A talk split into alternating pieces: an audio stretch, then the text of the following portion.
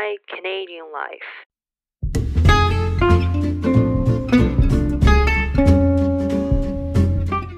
Welcome to my Canadian life! 皆さん、こんにちは、こんばんは。おはようございます。かなこです。皆様ね、いかがお過ごしでしょうか？やっとまた月曜日がね、あ、日本時間では火曜日か。いつも忘れてしまうんですけれども、日本時間火曜日がやってまいりました。ということでね、早速始めていきたいと思います。私のね、ライフアップデからいつも通り始めていた、始めさせていただくんですけれども、実はね、私先週1週間、有給をいただいておりました。すごい私事なんですけれども、実はですね、会社からなんかその第1クォーター、えっと、3月の終わりまでに有給を1週間使えとの指令が出ましてあのなのでバレンタインそして先週のね月曜日カナダの祝日でファミリーデーでしたのでその有給をね使って1週間休ませていただいたんですけどこのちなみにこのファミリーデーっていうのはカナダ独特の祝日だと思うんですけどまあその名の通りね家族で過ごす人も多いです。でまあこの時期にね有給を使っても海外旅行に行けないのでねすごくもどかしいんですよね。普段だったらまあ1週間でも2週間でも休みがあれば海外だったりね日本だったりに行くんですけれども今はそうもいかないですからねなのでその私ねステイケーションを4月にねしようかなと思ってるんですけども先週はねもう休みは取ったものの本当に暇すぎてあの1日だけねダウンタウンに行ってきました。で、ダウンタウンってなんやねんって話なんですけども、市街地っていう意味で、まあ、日本だったらね、駅前とかその町や市で一番栄えてるところのことを、まあ、ダウンタウンって言うんですけれども、まあ、本当にね、ダウンタウンに行くのはバンクーバーなんですね。ダウンタウンに行くのは本当に1年ぶりぐらいで、やはりね、コロナでちょっと怖くって行ってなかったんですよね。なるべく市内にいようかなっていうのがあって。でまあ水曜日のね昼間に、まあ、この時間帯なら混んでないだろうと思って行ってきたんですで行ってきたその真の理由がですねバンクーバーにやっと来てくれたハットク屋さんに行こうと思って行ったんですよ。いや分かってますよ。多分ね日本の皆さんは超今更感があると思います。え今更っていうねもう何年前の話やねんっていうぐらい。だと思うんですけど、まあ、一応ね知らない人のために説明しますと、まあ、韓国の屋台フードみたいなもんなんですよね、まあ、見た目はアメリカンドッグみたいな感じなんですけどアメリカンドッグの中にチーズが入っててそのの衣もねポテトをつけたりつけなかったりできる。まあ要するに韓国版アメリカンドッグっていう感じだと思うんですけれども、まあ、SNS なんかでね見るとなんか食べてる人が多くて日本にね最初来た時はなんかね日本の YouTuber とかまあインスタグラマーとかがチーズ伸びてる様子をね食べるとやっぱチーズ入ってるので伸びるんですよ。でビヨーンって伸びてる様子とかを見て、まあ、ずっと食べてみたいなって思ってたんです。でその当時バンクーバーにはもちろんお店はなくて、まあ、自分でねもちろん作ってる人もいたし自分で作ることもできるとは思うんですけれどもそれをするほど食べたくはないなっていう分かります？その食べたいんだけど自分で再現するほど食べたくはないなっていう感じでこのねわがままな感じで SNS を見てはね食べてみたいなって思ってたんですけれどもまあそしたらなんとですね去年の終わり頃だと思うんですけどにバンクーバーにお店が来たっていう話をキャッチしてから、まあ、そこからね SNS ストーカーしていたんですけれども場所がねダウンタウンですしオープン直後ってこういうお店は絶対混むんですよあのバンクーバーってそういうお店がいっぱいねあるわけではないので。新しいものって絶対やっぱり混むじゃないですか最初は。でその上コロナっていうこともあって怖くてなかなか行けなかったんですけど、まあ、先週はね暇すぎて、まあ、平日の昼間だし大丈夫だろうって思って行ってきたんです。で、まあ、小さいねお店なのでやはり多少は列ができてたんですけど多分23人が待ってたかな。ですけどまあ多分待ち時間は多くても10分ぐらいであの行けました。あの私はチーズとソーセージが半分半分そしてポ外にポテトをつけてもらったんですけどあのー、まあ美味しかったですね。超ジャンクっていう感じですかね。なんか正直もうアラサーなのでまあ頻繁に食べれるほどその胃がね強くないのでそんな食べたいなとは思わないと思うんですけど、まあ、たまにだったら食べたいなって思うかなっていう感じですね。でも正直に私個人的には1回食べて満足っていう感じです、まあ、食べたことある人はわかるかなと思うんですけど味は見た目のまんまです。なのでね、あの、美味しいんですよ。美味しいんですけど、まあ、私はまあ1回でいいかなっていう感じでした。はい。そんな感じでですね、バンクーバー、まあ日本に比べるとちょっとブームがね、2年ぐらい遅いかなっていう感じなんですけれども、結局ね、待ってると来るので、あの、いろんなものがた、あの、アジア系のね、ものをいろんなものが食べれるということですごいアジア人には住みやすい街だなと改めてね、思いましたね。はい。なんか、ね、アメリカのね、真ん中ら辺とかに行っちゃうとね、アジアンスーパーもないっていう、なんかね、お醤油ぐらい、見つけられたらもうそれでハッピーぐらいの勢いのところもいっぱいありますので、まあ、そういうところに比べるとねあのバンクーバーかなりアジア人には住みやすい都市なのかなって思いますね。はいということでね この今あの今週もね本題に入っていこうかなと思うんですけれどももうこれはねちょっとある一部からバッシングをもらっちゃうんじゃないかっていうタイトルではあると思うんですけども、まあ、だ私がね大学の時代大学留学してた時代に鬱になりかけた話なんですね。で正しく言うと短大時代なんですけれども実はまあ私鬱になりかけたというかまあすごい鬱っぽかった時期があるんですよね。すごい落ち込んでたっていうんですか？でまあその時のねお話をねしようかなと思うんですけど実は私カレッジっていうか大学は2個行ってるんですよね。何回かこのお話はなんかカナダの大学とかの話でしてると思うんですけれども、えーと、私はカレッジとユニバーシティどっちも行ったんですね。どっちも卒業してます。でカナダでは規模が小さい大学のことをカレッジ大きいものユニバーシティってなんとなく呼ばれてるんですけどもカレッジはね日本の短大に感覚が近いかなと思います。もちろんカナダのカレッジはね2年生のプログラムだけではなくて4年生のプログラムもあるので日本とはね少し違うんですけれども感覚的にあの日本の大学に短大に近いものって思ってもらったらいいと思います。で私高校の時の成績が足りなくてユニバーシティの方の大学には入れなかったのでカレッジに入ってから編入したらいいよっていうアドバイスを当時のカウンセラーにもらったんですね。で私はその話を聞いていろいろ調べたらカレッジの方がユニバーシティよりも学費が安いんですよ。なのでうまくいけば学費の節約にもなるんですね。だから例えばカレッジに2年間行ってその後ユニバーシティに編入して、まあ、3年4年をあ勉強して卒業すれば、まあ、最初の2年はカレッジに行ってるのでその分ね数百万単位で、まあ、留学生なのでね数百万単位の学費の節約にもなるんですよ。なのでこれはいよいよね一石二鳥じゃないかと思ってカレッジにね最初に行くことにしたんです。もちろんね高校にとどまってというか高校もうちょっと長くいて成績成績を改めてユニバーシティに行くっていう方法もあるんですけどそうするそうするとまあ日本の浪人生に近いような感じがするんですけれどもこうこういうあのカレッジに行ってしまうとその浪人するとその1年間ギャップがつくじゃないですか。でもカレッジに行ったらその1年2年は同じ履修学科をするのでその何ていうんですかギャップがつかない。2年間やったら3年に編入できるのでだからそういう意味でも時間の短縮にもなるしいいなと思ってまあじゃあそうしようと思ったので行ったんですね。でしかもカレッジはそのユニバーシティもわりかし入学しやすかったので私の当時の成績でも全然入れたんですね。まあそしたら入ってみたら実際入ってみたらいよいよね現地学生も学費とか成績などいろんな理由でね編入希望でカレッジに入ってる子がすごい多くいたんですよ。だからなんで北米ではねかなり一般的な方法なんじゃないかなと思います。だから、まあ、もし最初にねユニバーシティに入れなくてもカレッジから入って編入してあのユニバーシティ最終的な希望の大学を卒業するっていうのは悪くない方法じゃないかなと思いますね。もちろんね最初から入れたらキャンパスライフという意味ではもちろんね4年間希望の大学にいた方が楽しいですし友達もできやすいかなとは思うんですけどまあそうじゃない場合でもねあの全然他の方法もあるということなので私は全然これこの方はいいなと思ってます個人的には。で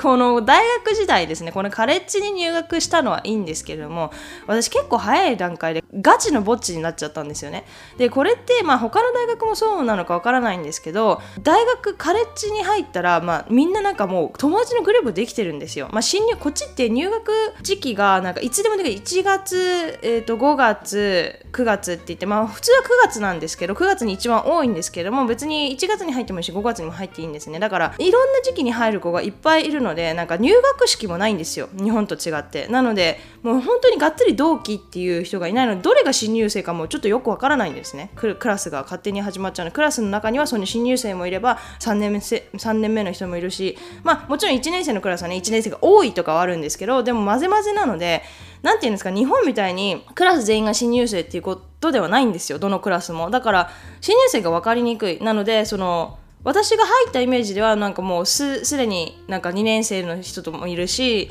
まあ、1年生の人がもちろん多いんですけど、まあ、友達がもう出来上がってたグループが出来上がってたんですね。まあよく見たら、まあ、高校の時からの知り合い、まあ、地元の大学に行くっていう子がこちらこっちは多いのでまた私の勝手な感覚なんですけど。なので地元の友達が、まあ、カレッジに関してですね。カレッジに関しては地元のカレッジに行くっていう子が多いと思うので、まあ、留学生は別なんですけどもちろん。なので現地生だとそのもう友達がいるんですよ。高校の時の友達。でその友達のグループがもうできていてだから私はすごい入る隙なしっていう感じだったんですね。なんか日本だったらまあ短大はわからないんですけどまあ短大もそうかな。大学行ったら結構一人ぼっち最初に一人ぼっちの人って多いじゃないですか。やっぱ地方から出てたりまあ、たまたまね高校の友達がいなかったりとかして1人の同士の人が多いと思うんですよ。でも1人の人がいないいないっていうかめちゃくちゃ少なかったと思うんですね。だから友達ができなくってなかなかできなかったんですよ。でも私は結構ラッキーな方であの高校時代のねカナダの高校時代の日本人の友達が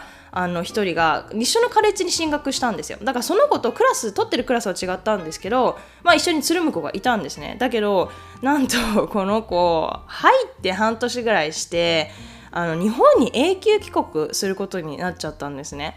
ね本当にその時はすごい絶望してカレッジで唯一っていうか本当バンクーバーの留学で唯一の友達ぐらい私友達がいなかったんですよ。でなんでかっていうと高校から行ってるじゃんっていう話なんですけど私の行っていた高校が現地生よりも留学生多いようななんかすごいインターナショナルなスクールだったんですね。だから卒業と同時に同期の子たちは自国の大学に進学してしまう子が多くてなんかほぼバンクーバーに残んないんですよ。でまあ現地生とか残ってる子もいるんですけどその子たちはね私が仲良くない子だったりとかたまたま会ってだから私にが仲いい子はその子だけだったんですね。でそれもあって本当に一人になってしまったと思ってすっごい悲しくってその日本人のね子が帰った日に空港までお見送りしたんですけど 帰りの電車ですごい落ち込みすぎてあの高校時代の現地のね子に電話したら、まあ、ちょっと仲良かった現地の子に電話したらその子が本当にいい子でなんか私が悲しんでるのを察してくれたのかなんかその時その子は自分あのビーチで自分の友達と遊んでたんですよ。なのにそこに私を呼んでくれて私全然知らないんですよその友その子の友達は。でも今すぐ来なさい今すぐ来て大丈夫だからって一緒に遊ぼうって言ってくれて、まあ、ビーチの格好じゃないんですけど本当にそのままそこに行って本当にその子の優しさとなんか海に救われました。なんか海ってなんか地平線を見るとなんかストレスレベルが下がるっていうじゃないですか。多分あれ本当だと思います。ちょっと説得力はないと思うんですけど、まあ、本当にそのそれがあってすごく救われたんですよねその時に。まあこれがねじゃあ鬱になりかけた原因なのかっていうとそうほんそうではなくてですねもう一つ理由があるんですよでもう一つの理由は勉強なんですよね。これ何度かもうお話ししてると思うんですけどカナダやアメリカの理数教育って日本と比べると本当にマジで緩やかなんですよ。で私は中学校3年生まで日本で過ごして、まあ、中学校卒業してカナダに来たんですけど本当に高校の数学は、えーと、ちゃんとグレード12って言ってに、まあ、日本で高校3年生まで取ったんですけど一切勉強せずにね単位取れました。もちろん勉強してないのでその成績はあまり良くないんですけれども物理もねそういう意味で同じで本当にノーベンで単位取れました。でなのですっごい調子乗ってたんですよ理数系は。でそのねその調子乗ってたひっぺ返しが見事にね大学進学してくるんですよ。高校の時は余裕だったっていう理由は、まあ、もう履修してあるから授業がもう要するに復習じゃないですか。ね日本でもやってある内容だからまあ英語なんですけど理数系ってまあね物理だったら特に本当に格子の付きの使い方が分かっていればあの問題を解けるじゃないですか。だから本当にベーシック英語なんて本当に問題が理解できればいいレベルなので本当に英語力は必要ないですし正直に言ってね。すごいあのややこしい問題じゃなければ。なのでそのそういう意味で何て言うんですかねすごく簡単だったんですよね。なんか授業が復習だったのでもうやってきた内容の復習。で英語の単語少しねほら日本と単語が違うのでその部分ではちょっと勉強勉強っていうかまあ授業でね先生が言ってるのを理解ですあこれはこう言うんだみたいな三角関数をこう言うんだみたいな感じで本当によあの復習だったんです授業が。なのでテストとかも復習をもう2回目の復習ぐらいな感じじゃないですか。なので本当に余裕だったんですよね。だから自分で勉強しなくても単位が取れたんですけど、まあ、大学になるとねさすがにもう日本の中学校3年生までの内容じゃ履修してないものが多いものじゃないですか。さすがに大学レベルになると。なので自分でも勉強しなきゃいけないんですけどこれが本当につらかったですね。なんかもう高校で勉強しない癖がついてしまっていたので勉強しないんですよまず。まあしなきゃいけないのでだだんだん指摘するようになるんですけど。でしかも授業内容がその履修してないだけではなくてあレベルもね大学のものなのでやはりやっぱ高いじゃないですか。で自分で勉強をめちゃくちゃしなきゃいけないんですよもともと。なのにそのしない癖がついているのでめちゃくちゃ大変だったんですよね。で私はしかも理数系だったんですよ。理系だったので数学と物理を取らなきゃいけなくてこれがね本当に大変でした。ついてくる本当に必死でした。しかもまあその日本でもね理系は同じぐらい大変だと思うんですけどあのカナダって大学中退率めっちゃ高いんですよ。まあこれは違うエピソードでも話してるんですけどあの生徒にすごい容赦ないんですよね。日本だと入る方が難しいのでまあ私の勝手なねこれは私は日本の大学に行ってないので勝手なあの噂というかもう話の内容で聞いたそのジャッジになっちゃうんですけど日本って入る方が難しいので結構なんて言うんですか優しいじゃないですけどちゃちゃんとやればあるミニマムをやれば単位もらえるじゃないですか。だけどこっちって本当に生徒に容赦なくて日本と比べると入る方が簡単なんですよ。なのでなんか卒業はあんた次第みたいな感じなんですね。すごく容赦なくてなんかなんていうか卒業させてあげようっていう意欲があまりないんですよ。なんか卒業したかったらこれを頑張りなさいよっていう本当にそういうアティチュードなので教授とかによっては本当に授業が下手な人がいるんですよ。で一回ひどすぎてあの一回一人ね物理の教授でひどすぎる人がいて一回クラスメートと一緒に学長に直談判もしたことがあるくらいなんですけど、まあ、これはねこれですごい一つのエピソードになるくらい濃い話なのでこれはまた話そうとあの、ね、今度ねまた違うエピソードで話そうと思うんですけどもそれぐらいねこっちの大学って本当に生徒に容赦ないのですごい自分次第なんですよ卒業できるかどうかっていうのは。なので多分私この時ね一番人生で勉強したと思います。多分授業ね1日授業時間入れないでも10時間勉強してたくらいだと思いますね。これって多分日本のね受験生ばりの授業時間あの勉強時間だと思うんですけれどもテスト期間中とかね下手すると本当1週間ぐらい汚い話なんですけどお風呂入ってない日もあったと思うんですね。なんかもう本当に朝から学校行って学校が空いたら学校に行って警備員さんにあの学校から追い出されるまで本当に夜の11時頃になると警備員さんが追い出してくるんですよ。それぐらいになるまで勉強して家に帰るんですよね。なので本当にお風呂に入る気力すらないんですよ。だからテスト期間中は本当に下手すると18時間ぐらい勉強してたかもしれないですね1日。なので本当にそれぐらいまあこれは完全に私の場合はひっぺ返しが来てたと思うんですけど高校の時のあの勉強してない感じがねひっぺ返しが来たと思うんですけどやはり英語の単語もうレベルが上がるので本当に大学留学ねかなり大変だと思いますね。でしかも私の場合はカレッジの目標が卒業じゃなくて編入にあったじゃないですか、ね、希望の大学に編入するっていうあの目標があったので成績をある程度保たなきゃいけない。もう単位を取るだけだったらもうちょっと楽だと思ってるんですけど成績をある程度保たなきゃいけないっていう理由もあって本当にそれがかなりストレスでしたね。なんかやっぱりあの結局2年目の時に成績が足りなくて3年目に編入することになったんですけど、まあ、カレッジを3年ですね。なんですけど本当に辛くてねなんかその途中で何度も何度もねやめようかなって思ったこと本当に正直にあります。なんか一時はねその時は友達もいないし勉強は大変だし追い詰められて本当に追い詰められて精神的に。一回あのカフェテリアで机にこの突っ伏して泣いあ泣いたこともあるんですよ。なんかまあ外から見ると寝てるのかなっていう感じなんですけど本当に机に突っ伏して一人でねあのねしくしくね泣いてたぐらい本当にすごいちょっと一時期追い詰められた時があってあの本当に何度もやめたいっていう思いがねあの頭をよぎったこともあるんですね。でまあそういう時に母に電話をするんですよ。で母に電話をするとまあ母に電話してやめたいっていうわけじゃないんですよ。でも母に電話して愚痴るんですよ。これが大変あれが大変。でそうすると母は多分私のやめたいって気持ちが分かるのか必ずねもし本当に辛いならいつでも戻っておいでって言うんですよ。これ言われたらやめたいって言いにくくないですか、まあ、もしかしたらねこれは私のプライドが高いからかもしれないんですけど、まあ、それを言われるたんびにああやめたいって言えない、まあ、もう少しじゃあもう少しだけ頑張ってみようって自分に言い聞かせてだましだましね頑張ってたんです。でそしたらカレッジ3年目にやっと友達ができたんですよ。本当に友達って呼べる。で人が何人かできてその子たちと一緒に勉強するようになったんですよね。そしたら本当に気持ちが楽になってまあ成績もだんだん上がっていってあの最終的にはその希望する大学にね編入編入することができたんですけれども本当にねあのその子たちに出会う前はマジでちょっと鬱っぽかったと思います。なんか本当にストレスだったし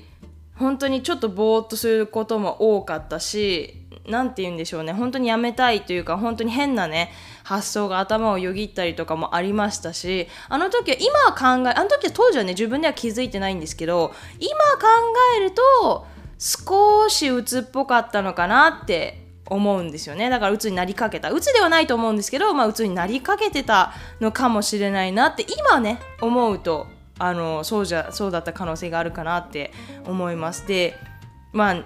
留学ってねすごい華やかなイメージがあるじゃないですか。でもちろんねすごいソーシャルな人で、まあ、現地に行ってね友達いっぱい作ってすごい華やかな留学生活を送ってる人もいっぱいいると思うんですよ。それはもちろんいっぱいいる。だけど私がこれ ここで言いたいのはそんな華やかな留学生活ばかりではないということなんですね。もちろんその留学生活をどうするかっていうのはすごく本人次第なんですよね。だから人によってね私みたいに本当にぼっちで鬱になりかける人もいればまあね、友達いっぱい作ってすごい楽しい留学時代を過ごせる人もいるんですけども本当に本人次第なのででもそれぐらいそうなるかもしれないっていう覚悟は必要だと思いますねやはり留学ってね自分の母国語ではない言葉でどこの国に行こうが自分の母国語ではない言葉で生活して勉強してっていうあの友達を作ってっていうのは本当にすごく大変だと思うんですね。なのでそれをねそれでも頑張っていけるっていうその覚悟ですね。とまあ精神力が本当に必要だなと思います。そして親のねまさにメンタルサポートなんですけどだから留学って本当にお金だけではなくて精神力めちゃくちゃ必要だなって本当に思いますね。だからまあ留学華やかな留学生活をね思ってあの留学するのは全然いいんですけどでもそれには自分の努力が何よりも必要だっていうことを本当に書き加えてというかねメンタルノートじゃないですけどメンタルメモしてほしいなと思いますね。なんか行ったから華やかになるじゃなくて行って自分が努力するから華やかになる。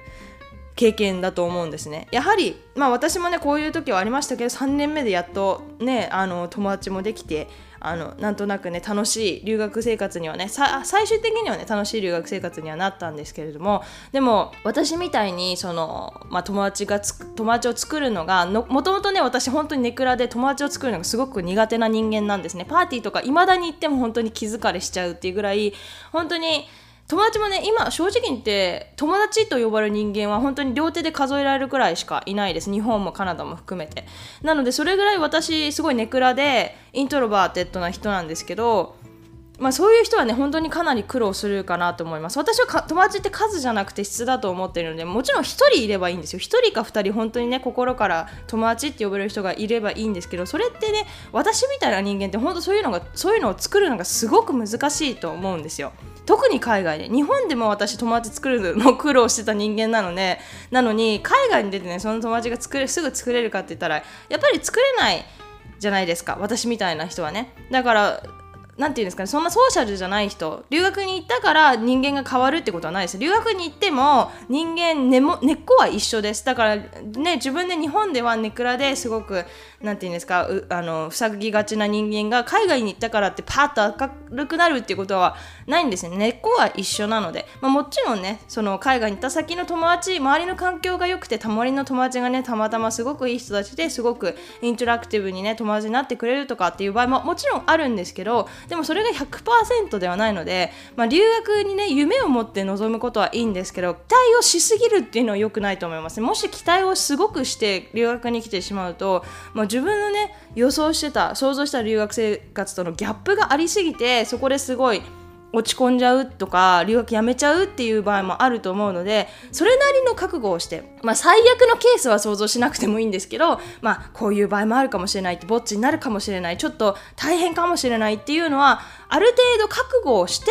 留学に行くとかなり気持ち的にはあの楽なのかなって思いますね。だから気持ち面での自分の用意っていうんですか？っていうのもすごく必要かなと思います。はい。なんかちょっと偉そうに話してしまったんですけれどもあのそんなあの私がねなぜ鬱になりかけた理由をねわざわざこんなところで公開してるのかっていうのが、まあ、これからね留学を考えてる人あのお子さんたちに留学をさせたいなって考えている方はね私のこの経験でねある程度のもっといい準備がメンタル的にも、まあ、お金はね頑張れば用意できるものじゃないですか正直言って。だから物理的なお金を頑張れば用意できると思うんですけど精神的な用意っていうのはやはりね、みんながみんなできるものではないので、まあ、こういう話を聞いたりとかいろんなリサーチをして経験者からお話を聞くのがやはり一番いいと思うんですよね私個人的には。なので、まあ、周りにいる経験者だったりとかインターネットで調べてどんなみんな留学生活を送ってるのかとかどんな風に解決していったのか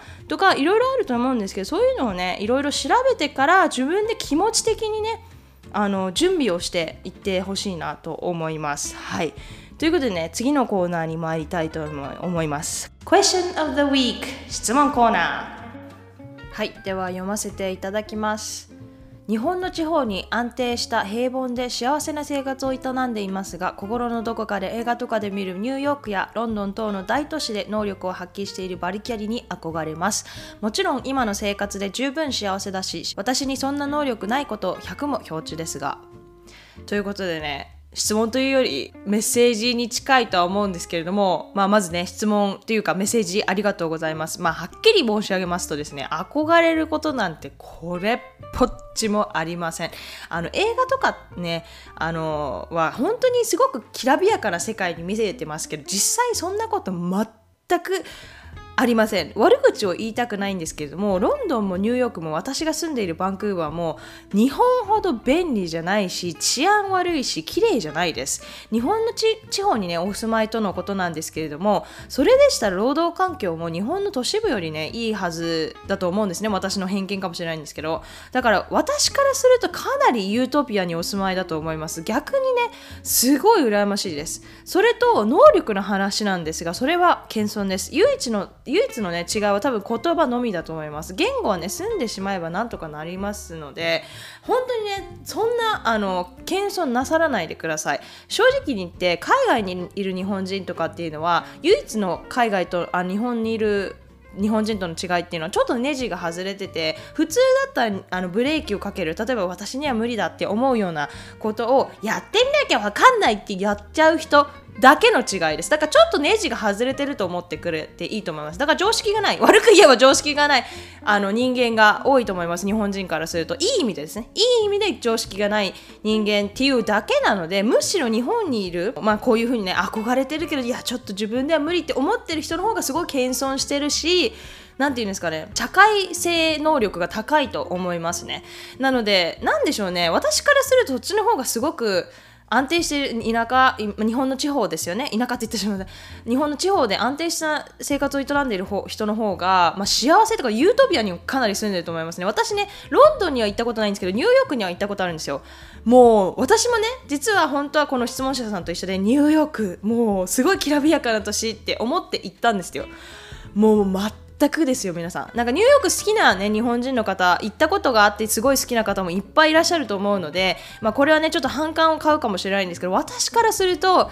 いやなんて街だって思いますね。本当に汚いしこれだったら本当日本の東京の方が全然綺麗で洗練されていますしその、まあ、正直言って私上海にも行ったことあるんですけど上海の今ってめちゃくちゃ綺麗なんですよ。上海の方がめちゃくちゃ洗練されてるしすごい綺麗だしって思いました。ニューヨークの地下鉄もう本当に悪いですけど汚いトイレの匂いしかしないです。本当にえっ、ー、と電車1回だけしか乗りませんでした。3日間か4日間滞在したんですけどあの電車昼間の時1回だけ乗りました。夜とか本当に乗ろうと思ったんですよ。でも汚いし怖いしもう本当に治安が悪いしあと有名なナンバー、えーと、5番街っていうんですか？そのいろんなシャネルとか LB とかのお店が並んでるところね。臭いです。あの歩いててなんか小道とかが横にね小道とかあるじゃないですか？路地とか。路地とかを通る時になると臭いです。もう下水の匂いがするんですよ。あんな花火綺麗なあの5番街の街なのに。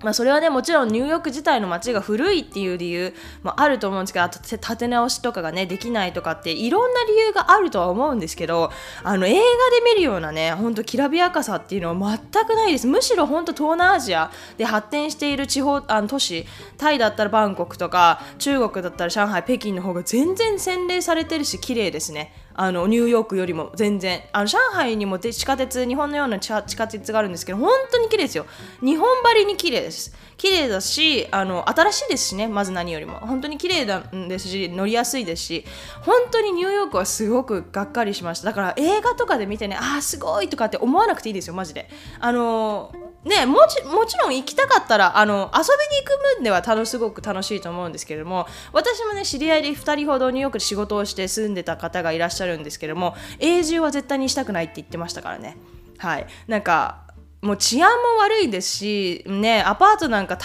家賃は高い上に洗濯機がついていない、まあはいね、昔さっき言ったんですけど排水管とかがねすごく建物自体が古いところが多いので、まあ、そういう意味でも何て言うんですかねアジアの方が勝ってますね今だったら、まあ、ちょっと20年30年前だったら全然ニューヨークの方が全然洗練されてる都市ですしあの便利だったと思うんですけど今だったら全然東京の方がてか日本の地方都市の方が全然綺麗ですよ。なんかとニューヨークって多分東京とかを知ってる人がいるとあ小さい東京みたいだねって思うと思います。その、えーと、人口密度とかその大きさで言うと。だから東京とかに比べちゃうと全然小さいですしだから地方都市とかに住んでる人の方が全然街の方が綺麗だし便利だし洗練されてると私は思いますね。なので本当に憧れる必要性は全くないと思います正直に言って、まあ、ロンドンはねまだ行ったことはないんですけれども、まあ、ロンドンもね街並みその、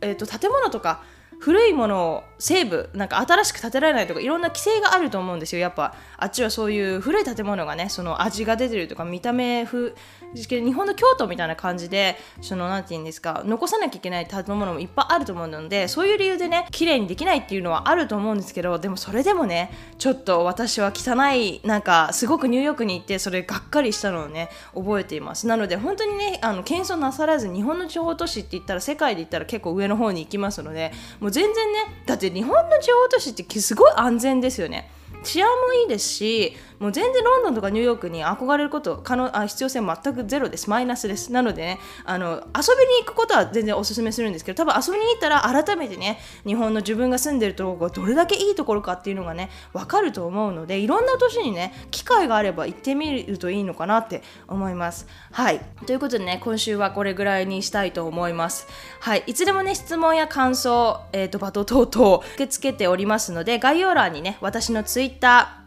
を貼っておきますので DM からでも E メールからでもお便りフォームなどいろいろな方法がありますので好きな方法でねお便り送っていただければあのポッドキャスト内でこんな風に紹介したいと思いますのでぜひお待ちしておりますはい Apple ポッドキャストねその他のポッドキャストで聞いてくださっている方はねもし評価高評価くださると嬉しいですはい今週もご清聴ありがとうございました。Thank you all so much for listening. I hope you have a wonderful week and I see you all on my next podcast. Thank you very much.